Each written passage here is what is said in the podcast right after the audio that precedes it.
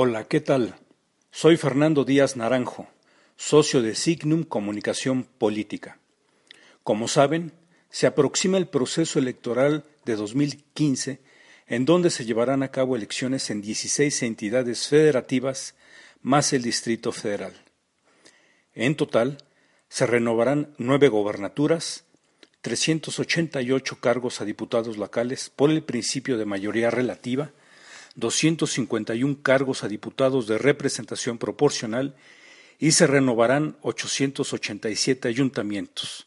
Y para el caso del Distrito Federal, estarán disputándose las 16 jefaturas delegacionales y las diputaciones locales a razón de una por cada distrito electoral en que se divide nuestra ciudad capital, que son en total 40 de mayoría relativa y 26 de representación proporcional para dar un total de 16 diputados a la Asamblea Legislativa del Distrito Federal.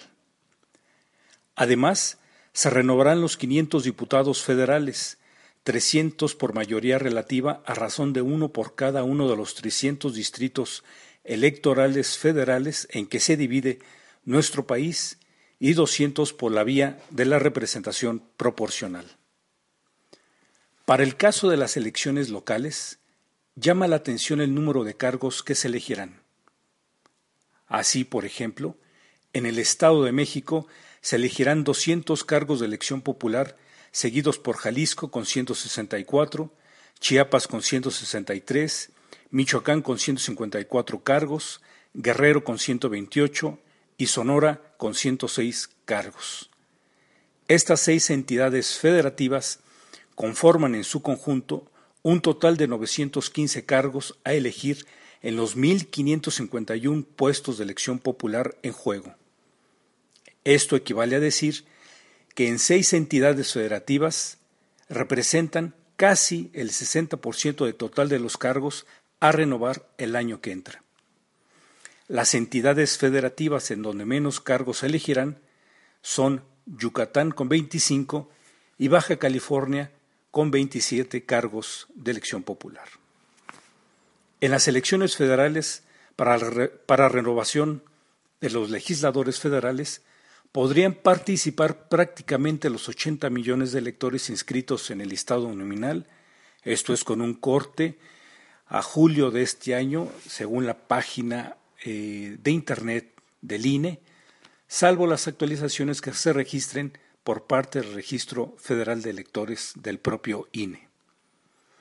Para el caso de las elecciones locales, de un padrón de más de 55 millones de electores, en donde se llevan a cabo elecciones locales, podrán ir a las urnas alrededor de 50 millones de ciudadanos inscritos en dicho listado nominal.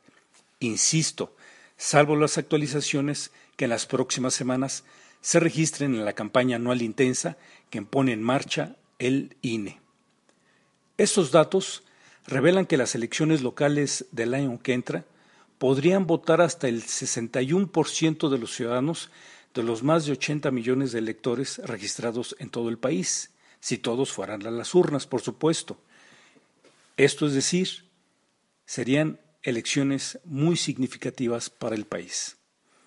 El Estado de México es la entidad federativa que mayor número de electores registrados tiene en todo el país, con más de 10 millones de electores, seguidos por el Distrito Federal con poco más de 7 millones y Jalisco con 5.2 millones de electores. En tanto, Baja California Sur solo concentra eh, poco más de 444 mil electores, Campeche con 577 mil electores y Colima con poco más de 475 mil electores. Como podemos observar, las elecciones tanto locales como federales del año que entra resultan fundamentales para conformar el mapa político electoral del país en los próximos años, pero ello solo será posible en la medida en que los electores asistan a las urnas y se manifiesten por el partido político o candidato de su preferencia. Les corresponderá a los partidos políticos y candidatos registrados en su oportunidad desarrollar campañas electorales a la altura y exigencias que los ciudadanos requieren, y a las autoridades locales, como al propio Instituto Nacional Electoral INE, poner la mesa a los electores para que asistan sin contratiempo a las urnas a, que depositen su voto.